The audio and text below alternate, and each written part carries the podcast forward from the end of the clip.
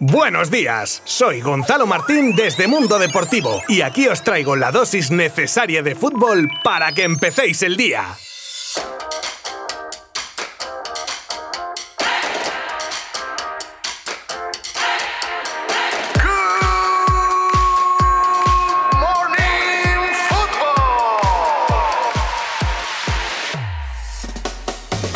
Joan Laporta, nuevo presidente del Barça. Por fin, tras pasar del 24 de enero, que era la fecha inicial para las elecciones a la presidencia del Barça, a ayer 7 de marzo por los repuntes de la tercera ola del coronavirus, el Barcelona ya tiene a su nuevo y flamante presidente, que no es otro que Joan Laporta, que tenía todas las quinielas a su favor y ha barrido a sus oponentes con más de un 54% de los votos en unas elecciones con la segunda mayor participación de la historia del club. Víctor Font se quedó con un 29% de los votos y en tercer lugar Tony Freixa que apenas superó el 8%. Los recuerdos de glorias pasadas y una campaña súper agresiva, lona gigante de su candidatura cerca del Bernabéu incluida, han llevado a la porta a recuperar la dirección del club con muchísimas cosas que hacer, desde intentar la continuidad de Leo Messi a recuperar los galones perdidos futbolísticamente en los últimos años, pasando por la reducción de la deuda y la masa salarial o recuperar el Spy Barça. Tomará posesión de su cargo a finales de esta semana o a principios de la que viene, después de depositar el aval de 124 millones en la sede de la liga, y su cargo se prolongará hasta el 30 de junio de 2026. Mucha suerte para la porta en esta segunda etapa, ya que su suerte irá de la mano de la del propio Fútbol Club Barcelona.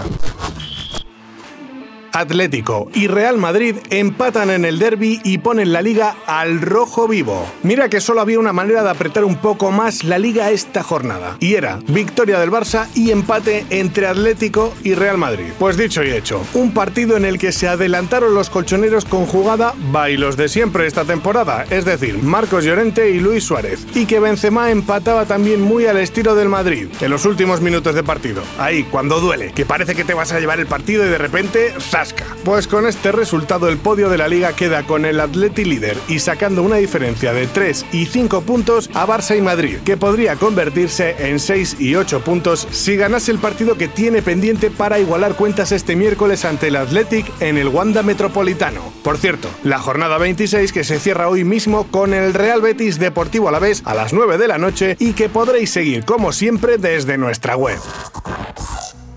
El bonito gesto de deportividad de Lucas Vázquez con Carrasco. Mirad que hay rivalidad en un derby y a veces incluso se ve mucha tensión también. Pero también otras veces ocurren cosas muy chulas y que te recuerda que los jugadores que están en el campo son personas con sus cosas buenas y sus cosas no tan buenas, vamos, como todos. Pues después del derby madrileño tuvo lugar en Twitter uno de esos gestos que molan entre futbolistas y que suelen ocurrir en muchos deportes, pero que en el fútbol son más escasos. En un duelo entre Carrasco y Lucas Vázquez en la banda, el colchonero, que era el que atacaba, se zafó del defensa extremo. Bueno, es que juega de todo. Bueno, del jugador del Real Madrid con un cañito. Una delicatessen fina fina, que Lucas Vázquez supo apreciar a pesar de ser el damnificado en esa acción, con un qué bonito, seguido de la mención al jugador del Atleti y del vídeo de la jugada en cuestión. Gran gesto del gallego, que aunque el cañito se lo llevó a casa envuelto en papel de regalo, se lo tomó con muy buen humor.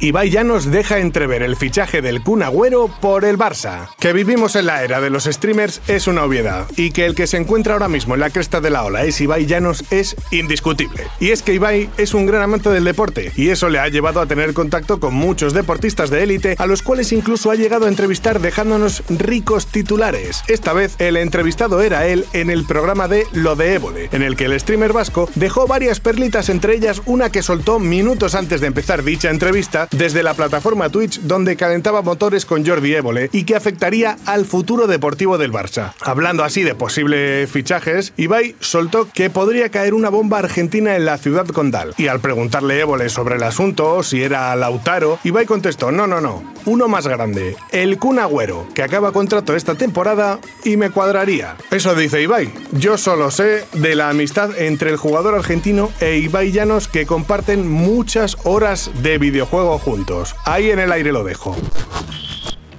El United vuelve a negarle la gloria del derby al City. Le tiene tomada la medida Solskjaer al City, ¿eh? Da igual quién se esté jugando la liga. Los Reds, con el noruego en el banquillo, han ganado los últimos tres encuentros disputados en el Etihad. Y aunque la Premier a priori ya la tienen en la buchaca los de Guardiola, este 0-2 con goles de Bruno Fernández de penalti en el minuto 2 y de Shaw en el 49 cortan la increíble racha de 21 victorias de los Citizen. Así que contador a cero y a asegurar el campeonato lo antes posible. Y nosotros nos oímos mañana mismo. Un saludo. Mundo Deportivo te ha ofrecido Good Morning Football, la dosis necesaria de fútbol para comenzar el día.